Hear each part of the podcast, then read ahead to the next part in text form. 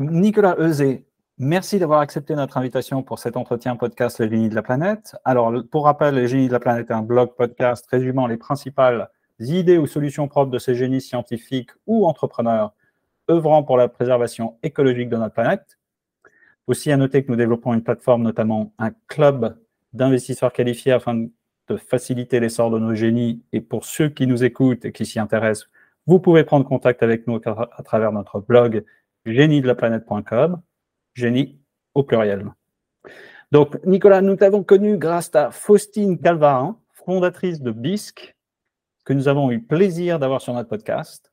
Faustine nous a chaudement recommandé ta solution, un outil-tel incroyable, permettant à ton entreprise de fournir une énergie 100% renouvelable, très abondante et surtout prévisible.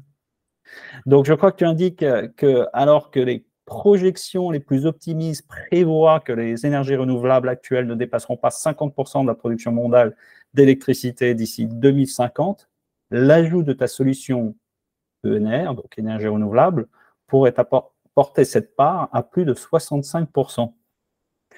C'est conséquent, bien sûr. Euh, pour ajouter au suspense, j'avoue n'en avoir jamais entendu parler. Je crois que ta solution reste encore assez méconnue, en fait.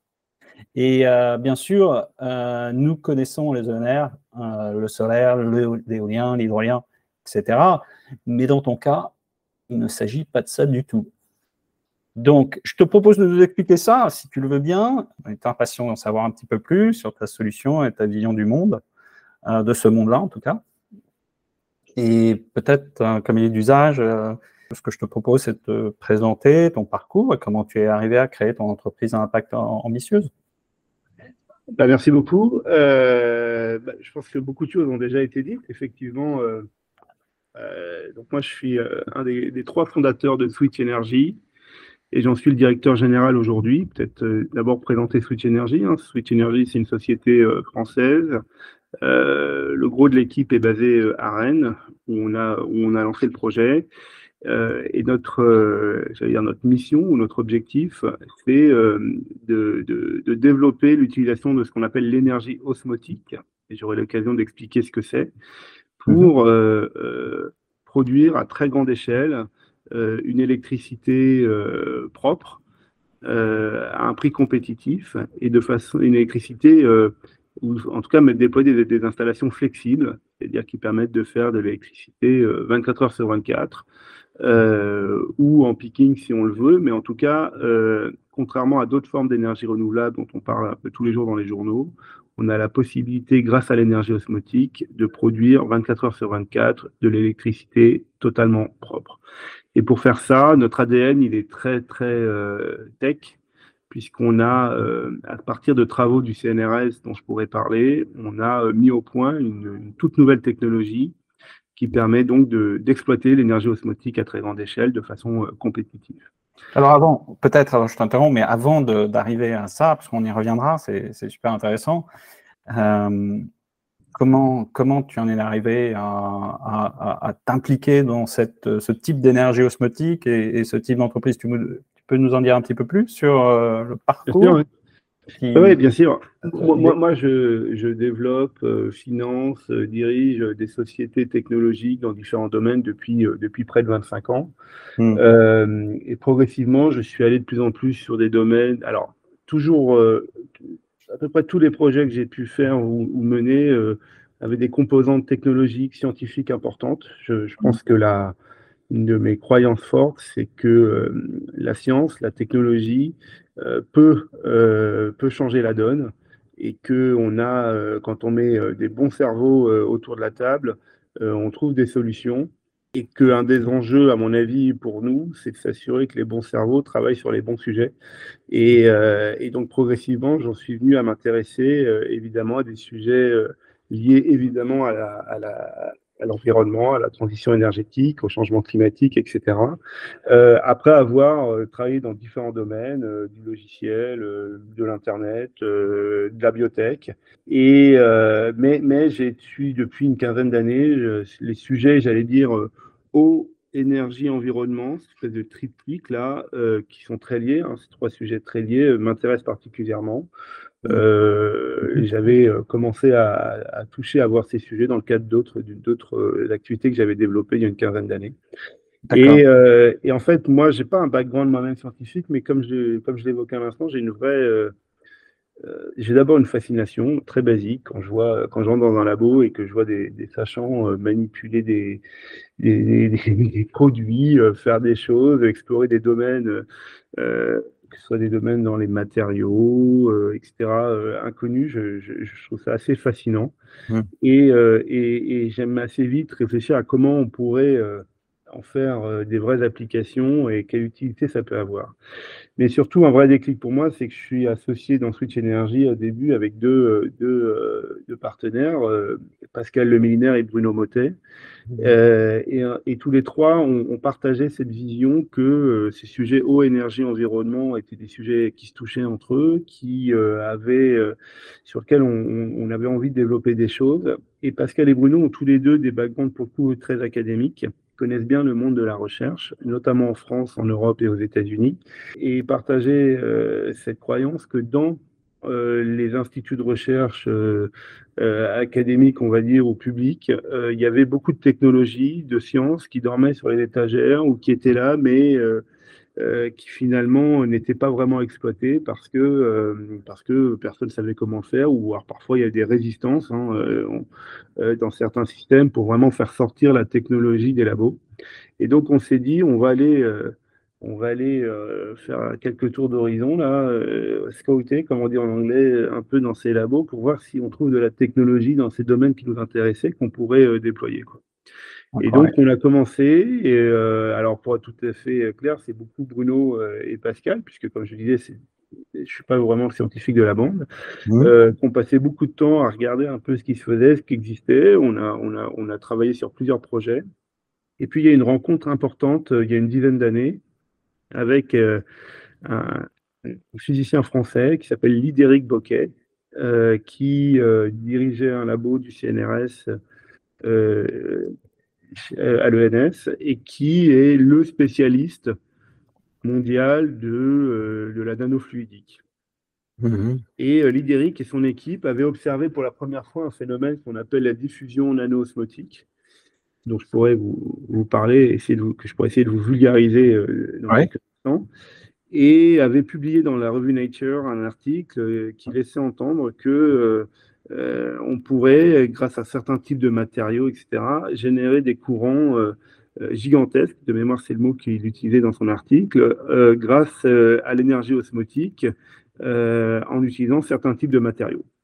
Il avait fait publier dans Nature cet article euh, Bruno était tombé dessus. À l'époque, pour une raison qui m'échappe totalement, je crois que Lidéric était en Amérique du Nord, au Québec, je crois. Et donc Bruno est allé euh, passer quelques jours avec lui. Mhm. Et est revenu en nous disant c'est juste génial.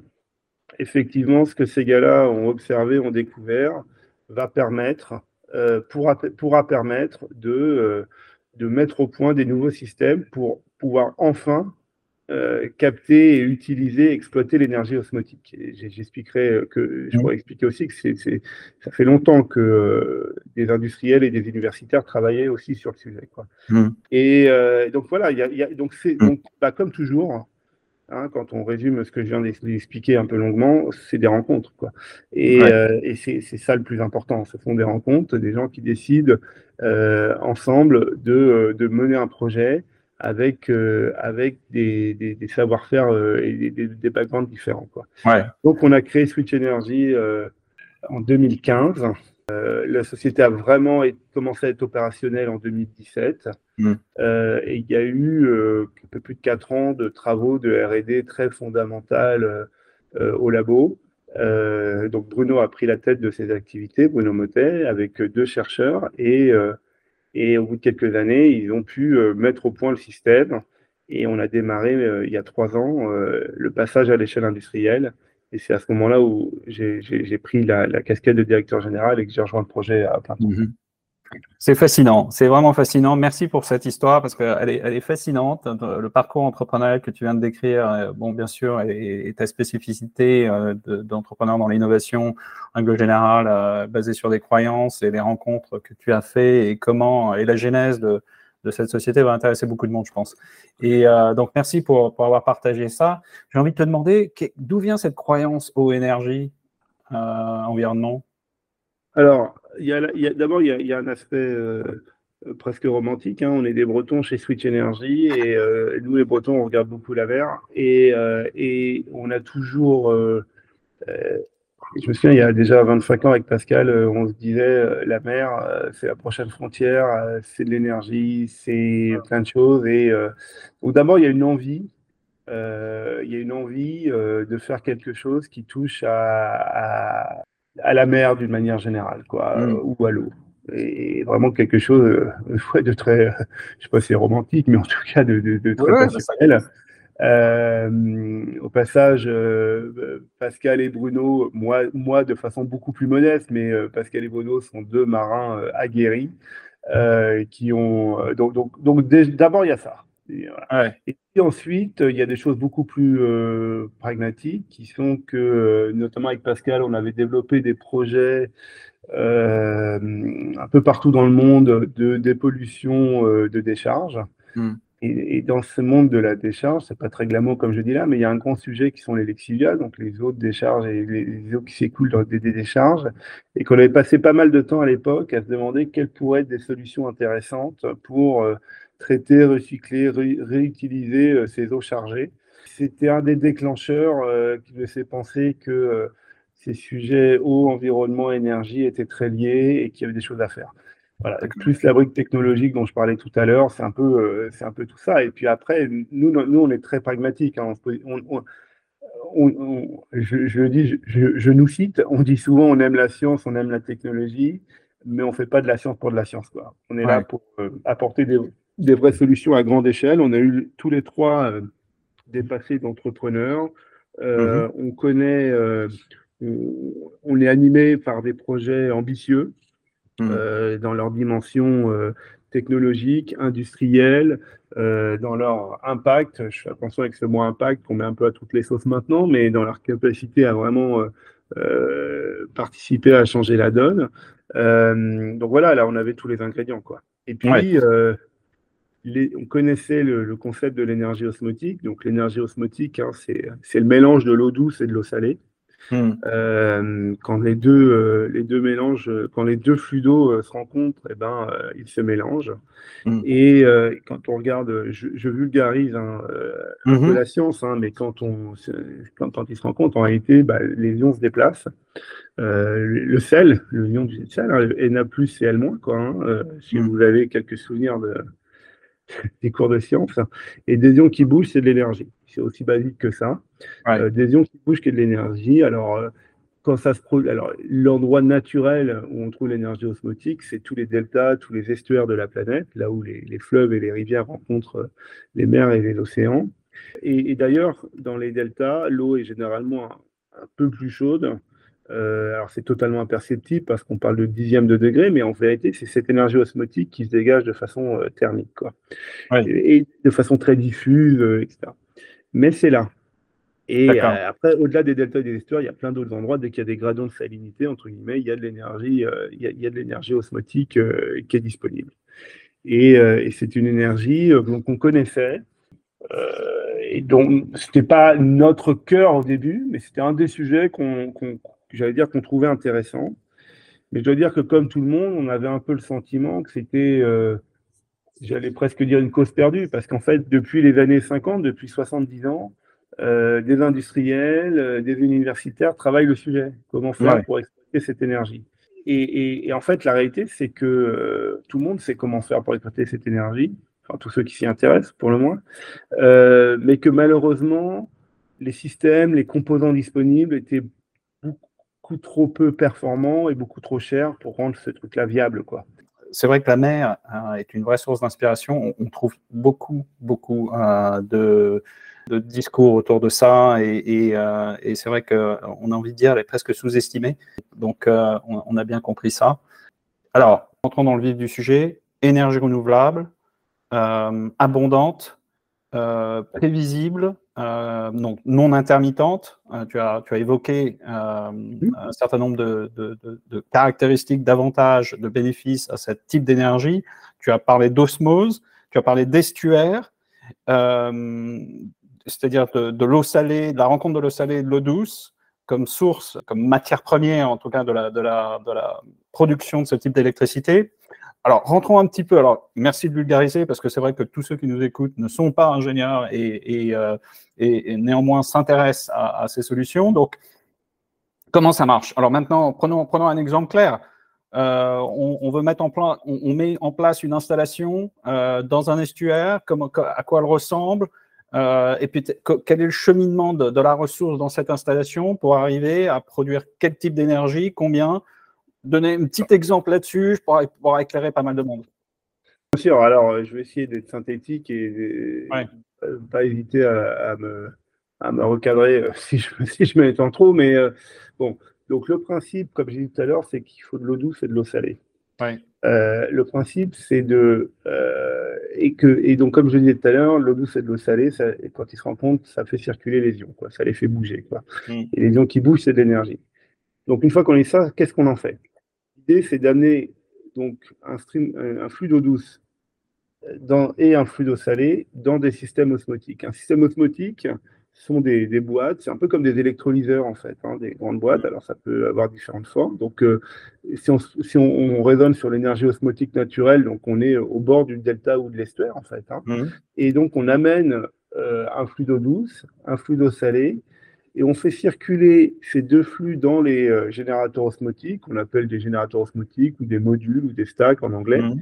dans lesquels en fait on a un empilement de membranes, on a plusieurs centaines, voire plusieurs milliers de mètres carrés de membranes entassées dans le stack, et, ces membranes, elles ont des particularités, euh, elles ont des, caractéristiques euh, particulières, elles sont sélectives, c'est-à-dire qu'elles peuvent faire passer soit des anions, soit des cations, mmh. soit des ions plus, soit des ions moins. Et donc l'idée, c'est qu'on euh, fait circuler le long de ces membranes d'un côté de l'eau douce, de l'autre côté de l'eau salée, mhm. et que euh, par osmose, les deux mélanges, les deux flux d'eau vont vouloir se mélanger, mais mhm. que la membrane, elle va être euh, ion sélective, comme on dit, c'est-à-dire qu'elle ne fera mhm. passer que les plus que les moins. Et donc, on va créer des potentiels entre les membranes, en, classant d'un côté les ions négatifs et de l'autre côté les ions positifs, en créant une circulation ionique comme ça. Mmh. Et puis derrière, on a un système d'électrodes qui transforme euh, le, courant ionique en courant électrique euh, et, qu'on peut après déposer sur la grille.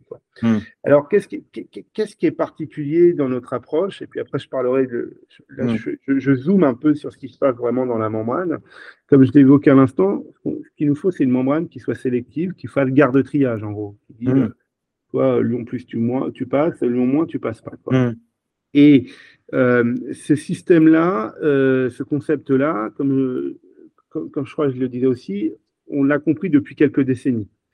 Euh, le problème qu'on avait jusqu'à présent, c'est que les, membranes qui étaient disponibles étaient très peu performantes. C'est-à-dire hmm. qu'elles savaient bien sélectionner les cations ou les anions, mais pour ce faire, elles avaient un maillage euh, extrêmement fin, du l'ordre du, picomètre, quoi. Alors, mm. tout ce que je raconte, de toute façon, est dans l'infiniment petit. Hein, donc, mais mm.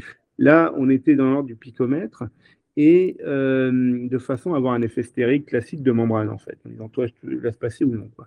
Alors, ça marche très bien en termes de sélectivité. Donc, ça, c'est super. En revanche, euh, ça ne fait pas circuler les ions que très doucement. Mm.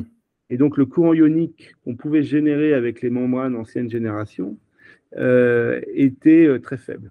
Et donc, la conséquence de ça, c'est que pour euh, avoir des capacités importantes de production, il fallait mettre des quantités de membranes au travail absolument gigantesques. Quoi.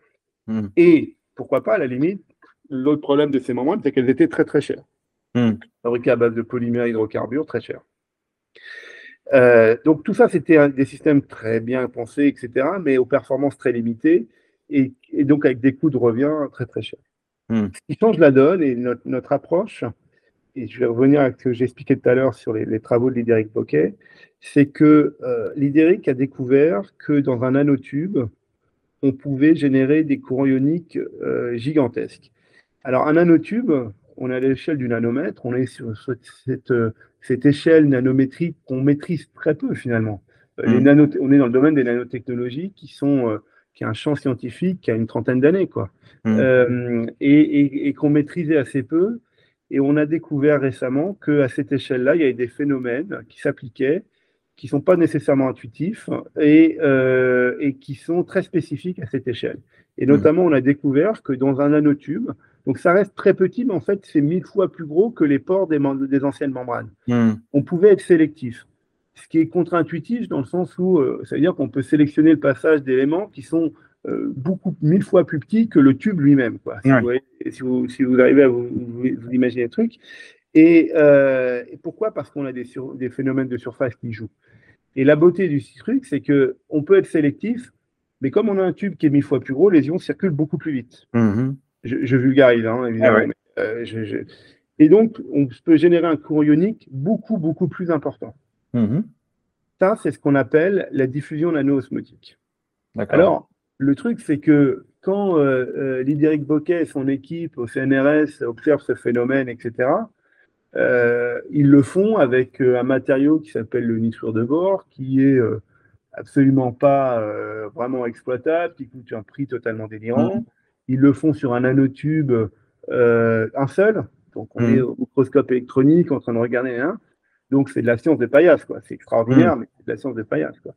Et, mais à l'époque, tout le monde comprend bien qu'on se dit, là, il y a un nouveau chemin pour développer des nouvelles membranes qui pourraient être le cœur du système osmotique.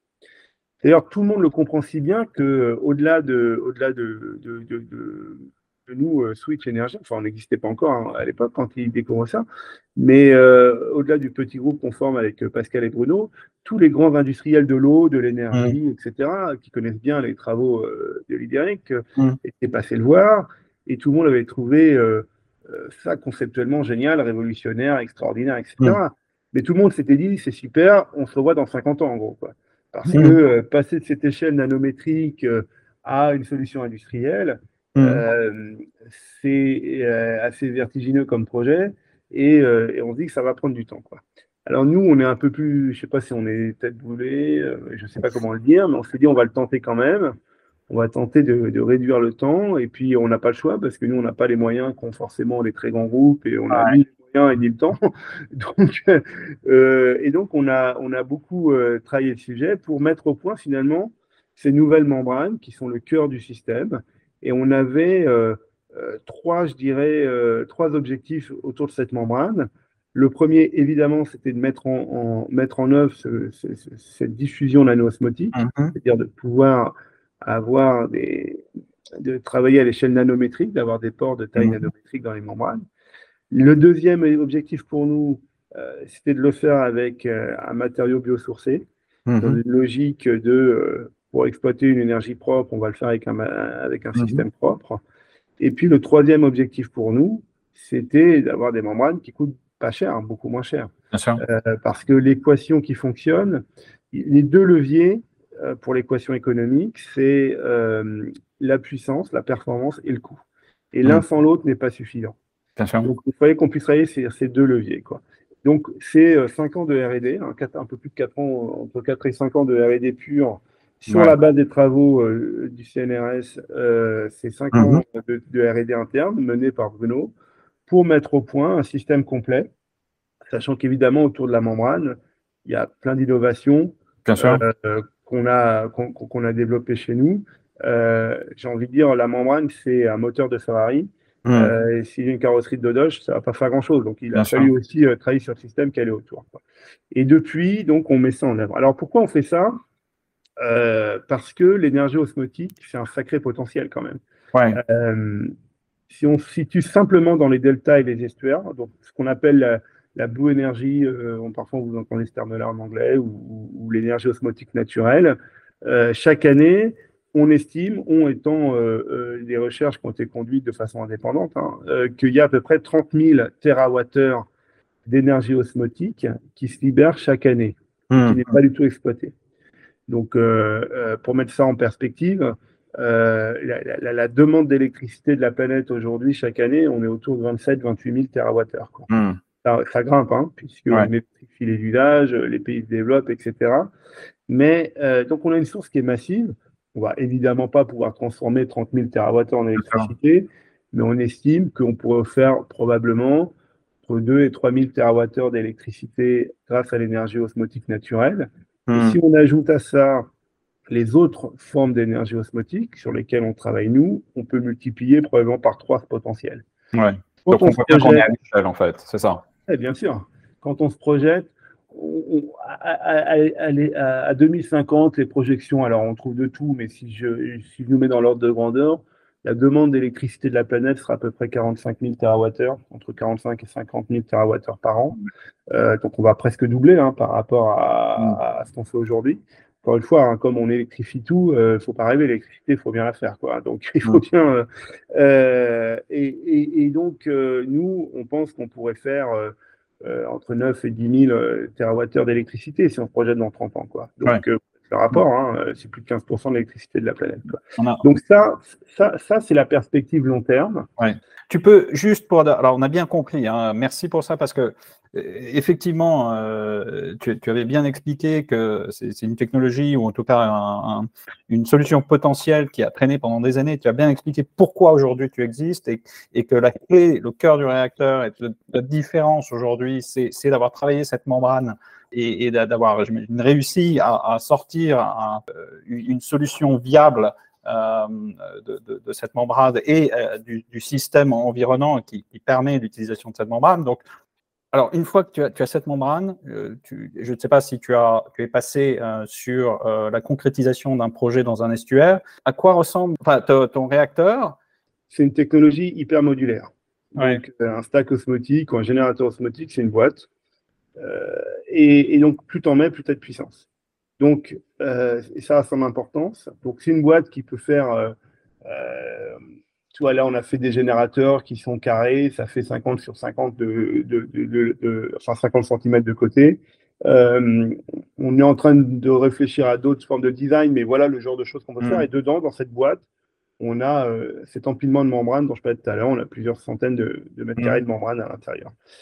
Euh, plus t'en mets, plus tu as de puissance Hmm. pour faire simple. donc, euh, un générateur, ça fait. euh, euh, donc, c'est très modulaire et ça a son importance. Parce que, un. Alors, d'abord, avant de parler de ça, je vais peut-être parler des choses décevantes. La chose la plus décevante, c'est que quand tu regardes un générateur osmotique, il ne se passe rien. Il n'y a pas de bruit, il n'y a pas de fumée, il n'y a pas de machine qui tourne, il n'y a pas d'odeur, il ne se passe rien. Donc, c'est souvent assez pénible à regarder parce que, en fait, euh, mais en réalité, c'est magique. Parce qu'en oui. réalité, à l'intérieur, tu as des flux d'eau qui s'écoulent tout doucement et qui produisent euh, cette électricité. Mm. Et donc, euh, c'est pas forcément très marrant à regarder, mais en fait, c'est totalement génial. Parce que, euh, contrairement à, à beaucoup d'autres formes de technologie, il y a très très peu euh, d'impact euh, environnemental. euh, euh, D'intrusivité, oui. Oui. Euh, Il n'y a pas, de- tu vois, pas des tours de, de, de- de 100 mètres de haut ou de 150 mètres de haut. euh, Mm. voilà. Donc ça, c'est le premier point. Le deuxième point, c'est que comme c'est très modulaire, tu peux les installer un peu comme tu veux. Donc soit tu les mets en hauteur sur plusieurs niveaux, soit tu les mets euh, à l'horizontale. In fine, euh, les calculs qu'on fait, c'est qu'on est probablement ce qui se fait de mieux en termes de densité de puissance. On Mm. est même un peu mieux que euh, les plantes nucléaires en termes de, de, de mètres carrés utilisés par, euh, par, euh, par kilowatt euh, de puissance installée. Quoi. Mhm. Et, et, et ça parce qu'on vient fortement concentrer, euh, fortement concentrer la génération osmotique dans ces, dans ces, dans ces modules. En fait, quand, quand c'est dans la nature, c'est très, c'est très dispersé. Mhm. Là, c'est très, là, là, pour le coup, ça devient très concentré. Quoi. Mhm.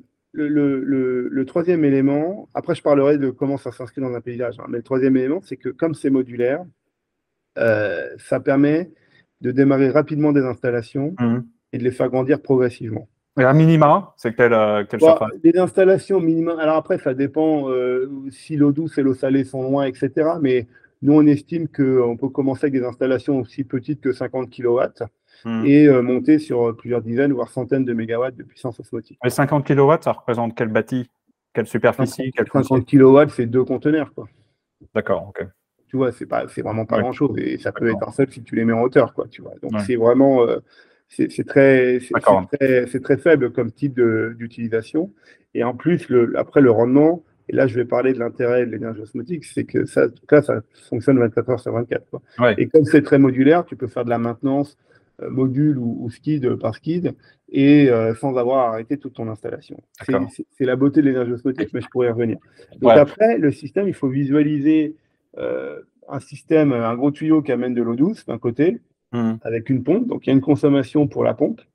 un système qui amène de l'eau salée de l'autre côté. Hmm.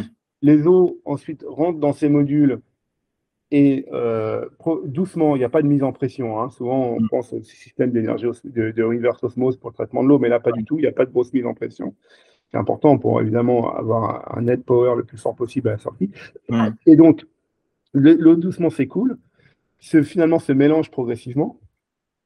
Et à la sortie, tu obtiens un mélange d'eau douce et d'eau salée que tu vas reverser dans le delta ou dans l'estuaire. Donc, l'eau n'est pas extraite, l'eau, elle est empruntée, j'allais dire pour passer dans le système et après, elle est remise dans sa forme mélangée. Il n'y a aucun euh, extrait hmm. bah, il y a une eau somate, il y a un mélange d'eau douce et d'eau salée. donc, mais il n'y a pas d'extrait chimique ou de produit ou quoi que ce soit qui est mis dedans. Et c'est un hmm. élément évidemment totalement critique. Et là, euh, donc, on a sur, sur d'anciens types d'installations osmotiques, il y a des études qui avaient été menées euh, qui avaient montré qu'il y avait euh, qui avait montré l'innocuité des systèmes, hein, qui n'avait pas d'impact euh, sur les, environnements euh, naturels et les biodiversités. Nous, là, on est en train de préparer le premier site, euh, le démonstrateur complet de la technologie qui sera lancé tout début, enfin, pardon, au cours de cette année, hein, qui est en construction là.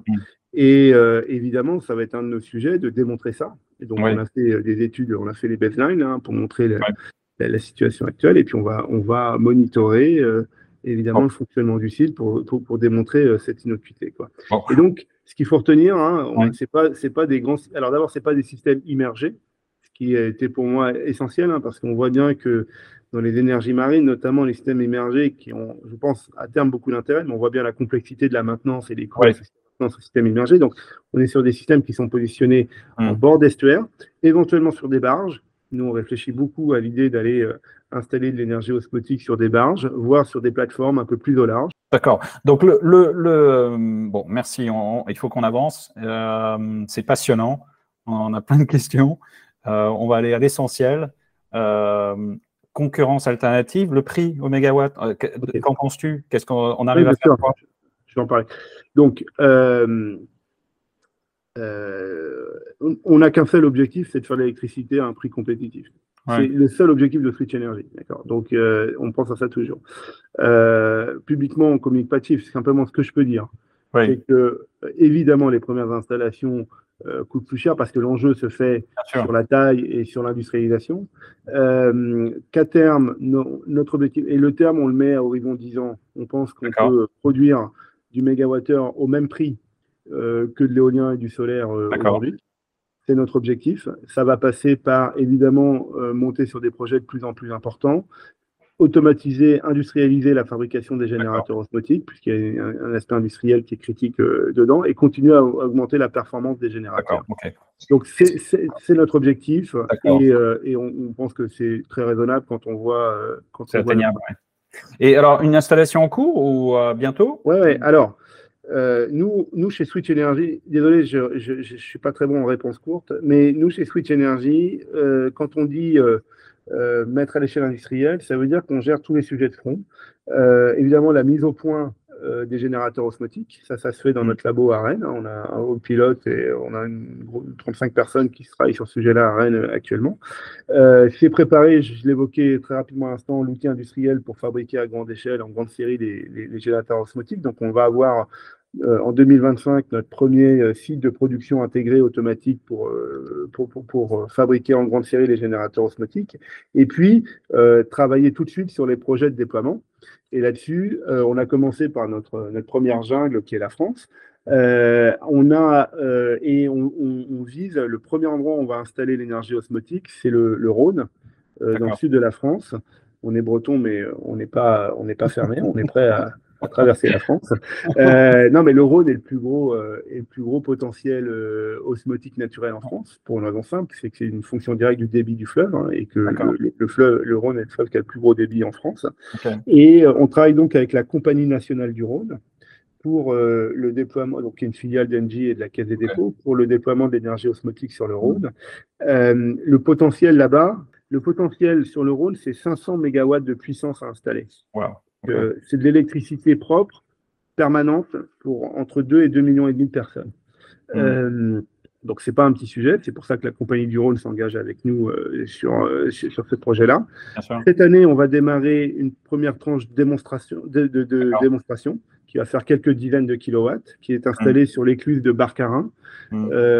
l'écluse de Barcarin sur la commune de Port-Saint-Louis qui a un contexte très favorable puisqu'il y a une coupure nette eau douce, eau salée, mmh. et qui va être le, le, la démonstration complète du fonctionnement de la technologie en conditions réelles. Euh, on vient de donner les premiers coups de cloche pour installer le système euh, de, de prise d'eau, euh, et on va installer au cours de l'année okay. les, premiers, euh, les, les, les, premiers générateurs, et le site sera complètement opérationnel sur la deuxième partie, sur la deuxième partie de l'année. Ça, et, et, en parallèle de ça, on a créé une, une joint venture, donc une co-entreprise avec, euh, avec la Compagnie nationale du Rhône pour préparer le développement des tranches suivantes. On voit plutôt, euh, plutôt que la méga factory euh, osmotique, on voit plutôt plusieurs tranches installées sur le Rhône. Et, et bah, ça, ça va commencer dès l'année prochaine. Et après, je parle de 500 MW installés. Ça va Donc la vision, la vision de ton entreprise d'ici, ça va prendre quelques années, c'est d'avoir ces installations sur le Rhône à trois ans, c'est ça? Oui, bien sûr, mais pas que sur le Rhône. On a aussi, euh, euh, actuellement, on a aussi un partenariat avec EDF, euh, EDF Hydro, mmh. et on a plusieurs sites qui sont en cours d'études en France métropolitaine et, et outre-mer, et on va aussi commencer à déployer avec eux. Le, le chemin le chemin critique, c'est euh, bah, d'abord monter des projets comme ça, ça met toujours un peu de temps, et puis après, ouais. c'est surtout la disponibilité de nos générateurs. C'est ouais. pour ça que l'outil industriel, il est absolument euh, critique. Donc la France avance bien. Au passage, nous, euh, pour pouvoir avancer, on, on, on, a aussi travaillé l'aspect réglementaire. Oui, j'allais te poser la question, j'allais te poser la question que, de, de, la vision un peu des acteurs, pouvoir public, entreprises, investisseurs. Ouais. Quels sont les obstacles, les, les obstacles et les challenges? Tu as travaillé le, le, la situation réglementaire justement pour lever un obstacle, j'imagine. Le, le, alors, le réglementaire est un vrai sujet. Ouais. un cadre, évidemment, pour pousser euh, ça. Donc, on, on, a commencé par l'Europe et la France, hein, nos premières jungles. En Europe, on a, je dirais que sous notre impulsion, euh, l'énergie osmotique a été intégrée dans la nouvelle directive, la nouvelle mise à jour de la directive sur les énergies renouvelables. Ça, c'était en octobre dernier. Donc, ça, c'est 18 mois de boulot pour ça. En France, l'énergie osmotique a été intégrée euh, dans la loi d'accélération des énergies renouvelables qui a été votée l'année dernière et, et, et, a été intégrée au code de l'énergie là au mois de décembre. Donc ça bouge, mais il y a encore du boulot à nous de convaincre, à nous d'expliquer. Mmh. Sur, euh, donc ça c'est un sujet. Sur l'écosystème, bah, c'est tout l'enjeu. Le deuxième sujet, c'est qu'il faut créer une filière. On crée une filière en fait. Et moi, ça. ma croyance, c'est que euh, on a une, une, opportunité de créer une, croyance, une filière pardon, euh, euh, il va aller dans l'ordre bretonne, française, européenne, avec un reach mondial. euh, parce que, et ce qu'on n'a pas réussi à faire, malheureusement, euh, dans les industries du renouvelable, hein, qui sont très très dépendantes euh, mm. d'autres régions du monde, et notamment de l'Asie, évidemment, là, on a la chance, à partir d'une science fondamentale française, de développer une industrie, une filière, et le contexte est bon pour le faire actuellement. Mm. Mm. Et donc, ça veut dire qu'il faut des partenaires. Alors, en aval, j'ai parlé d'EDF, j'ai parlé de la CNR. Mmh. On est en train de regarder d'autres régions du monde, notamment le Canada, l'Amérique du Nord, l'Asie, où on est en discussion avec euh, des partenaires potentiels pour aussi mettre au point des alliances pour aller développer des projets d'énergie osmotique. Mmh. Ça, c'est pour, j'allais dire, la base. Puis en amont, on est en train de structurer toute une filière de fabrication des composants clés du système, d'assemblage, etc. Wow, Donc, okay. ça, c'est un, un, système. Alors, je le raconte en deux mots comme ça, mais je te laisse imaginer euh, tout ce que ouais, ouais, derrière, sachant qu'on a un enjeu critique d'automatisation euh, des fabrications des, des, générateurs, puisque comme je disais, euh, les générateurs, c'est des assemblages de membranes, et, euh, et, faire ça à la main, c'est un travail d'esclave. Donc, de toute façon, ouais. il, faut, il faut de l'automatisation, il faut de la réglementation, et puis il faut de l'argent, parce que tout ça, ça coûte cher. À, à, date, on a mobilisé à peu près 40 millions d'euros sur le projet, wow. avec des investisseurs privés, et des investisseurs publics. Alors, chez les publics, en France, l'ADEME, la BPI, Euh, en Europe, l'IIC, hein, dans le cadre des différents euh, projets de, enfin, mécanismes de financement. Donc, c'est à peu près 7 ou 8 millions d'euros de financement public qui ont été mobilisés déjà sur le projet. Et le reste, c'est des fonds propres qui sont venus d'abord des fondateurs, mais ensuite, on a plusieurs fonds d'investissement dans notre tour de table. Hum. On vient de boucler une opération de 25 millions d'euros là, il y a quelques semaines avec comme lead Crédit Mutuel Impact. Euh, mais historiquement, on avait déjà avec nous Demeter, euh, Go Capital et, euh, et, Futur Positif Capital. Et puis, on a les deux industriels dont je parlais tout à l'heure, EDF et CNR, qui sont aussi minoritaires, certes, mais au capital de, de la société. Ouais, bravo. donc, on a bien compris qu'il y avait de l'appétit d'investissement. Ce n'est pas son challenge. la construction de cette filière, c'est assez énorme, tu le dis. Écoute, merci de nous avoir mis en appétit parce qu'il y a tellement de choses, euh, tellement de questions encore euh, et on, on, débuterait cette conversation si on avait tout le temps, mais je pense que tu nous as bien euh, expliqué un petit peu les, principaux sujets et, et, le potentiel, d'où tu viens et, comment ça peut marcher. Donc merci pour ça. Je pense qu'il faut avancer. J'ai envie, pour finir peut-être, et, bien sûr, je pense que tu nous, euh, tu, nous communiqueras les coordonnées pour que tout le monde puisse te joindre si jamais ils veulent qu'on, partenaires potentiels veulent, euh, je dirais, qu'on continue cette conversation. Mais euh, peut-être pour finir, est-ce que tu peux nous recommander une ou deux, un, ou deux génies ou, solutions ou entreprises inspirantes qu'on, devrait aller voir et qu'on ira voir? D'abord, merci pour le commentaire. effectivement, on peut parler pendant des heures de notre sujet. moi, avant de répondre à ta question, juste un commentaire ce dont j'ai le plus besoin, moi, c'est des ingénieurs avec des têtes bien faites. Donc, euh, mmh. je, lance un appel au peuple. Euh, les bons ingénieurs euh, RD, procédés, mécaniques, etc., venez nous voir. on, a, on, a, on a plein d'opportunités pour, une nouvelle filière industrielle comme celle-ci. Et vous êtes basé où, là? Alors, on est basé. Alors, notre, notre, centre de recherche et développement est à Rennes, en Bretagne. On a aussi une équipe à Paris. Euh, mais si des gens ont d'autres idées d'endroits, nous, on est flexible. Ce qui nous intéresse, ce sont les personnes. Euh, ensuite, euh, sur le. Non, écoute, moi, bah, me vient en tête, je trouve que j'ai une belle discussion il y a quelques jours avec une très belle boîte québécoise mhm. qui s'appelle Erex. D'accord. AIRX, qui est dirigée par un monsieur qui s'appelle Michel Gagnon, qui fait du, du biochar. Et je trouve qu'il y, y, a, je crois, de la très, très belle innovation derrière. Mhm. Et euh, des très bonnes idées. Donc, euh, je, je, je, recommande de regarder ce projet qui m'a pas mal intrigué. Dans les choses que j'ai vues, euh, mais je crois qu'on en a pas mal parlé récemment, euh, Cycle, je ne sais pas comment on le prononce. La, c'est une belle boîte, vous l'aurez peut-être déjà parlé, mais moi je trouve que c'est un très beau. ça, va à la maison, je crois, de mémoire. Oui, oui. Un, je trouve qu'elle a un, un, très beau projet. Mmh. ça de tête, là, comme ça. très bien, très bien, c'est super, on ira les voir. Effectivement, le biochar, c'est un sujet très intéressant et on devrait s'y atteler. Donc, merci pour, pour ces recommandations et euh, on ira Avec plaisir. Et encore une fois, mille merci euh, de nous avoir euh, d'avoir passé un petit peu de temps à nous expliquer, nous mettre en appétit, parce qu'encore une fois, c'est assez énorme, c'est assez impressionnant. On est, on est sur un, un gros sujet énergie renouvelable et, des nouvelles solutions qui sont à l'échelle. On voit bien ça, on voit l'enjeu énorme qui consiste à créer une filière euh, et, euh, je dirais l'audace que tu as pu avoir de, de, à ce sujet énorme qui n'était pas gagné d'avance. Donc bravo pour ça. Et j'ai envie de te dire, si tu veux faire passer un dernier message et nous dire comment on peut te joindre, si des partenaires euh, ou des potentiels recrues veulent te, veulent te joindre, Vas-y. Non, mais vous, vous pouvez, euh, d'abord, vous pouvez aller sur notre site internet qui est switch.energy avec un Y à la fin, switch.energy. Et puis, euh, vous trouverez, je pense, nos, nos, nos, contacts Mais après, vous pouvez m'écrire directement. Mon, mail, c'est très simple. C'est nh, le n de Nicolas, le h de ev, at switch.energy. Si je réponds pas tout de suite, vous m'en excuserez. Mais en général, je finis toujours par répondre.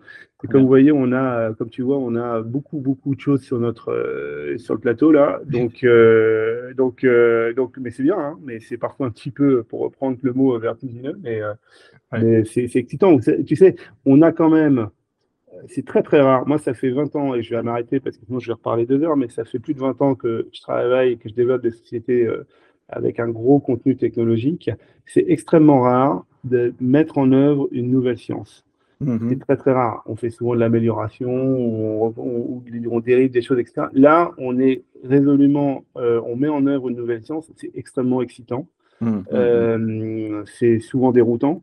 Euh, donc ça, c'est assez génial. Et puis après, on a une mission d'aller faire de l'énergie propre à très grande échelle avec de l'eau de mer et, de l'eau des fleuves. Enfin, c'est voilà, ça, ça comble que j'expliquais au début, hein, mon, envie, euh, mon, envie romantique de travailler autour de la mer. Et puis, euh, et puis on est en train de monter une équipe.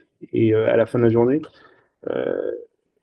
c'est ce qui est le plus important. Quoi. On peut avoir une technologie, une science moyenne. Si on a une bonne équipe, on peut en faire quelque chose d'assez extraordinaire. Et je crois que chez Switch, on a une très très belle équipe. J'en profite pour remercier toute l'équipe. Et puis un écosystème autour de nous qui est en train de se construire. Donc, donc, euh, euh, encore une fois, mon appel, c'est euh, je cherche, nous cherchons des ingénieurs R&D, procédés, matériaux, mécaniques, et vous êtes toutes les toutes les toutes les candidatures seront regardées avec beaucoup d'intérêt. C'est noté. Merci infiniment, Nicolas, et à très vite, j'espère. À bientôt. Merci beaucoup.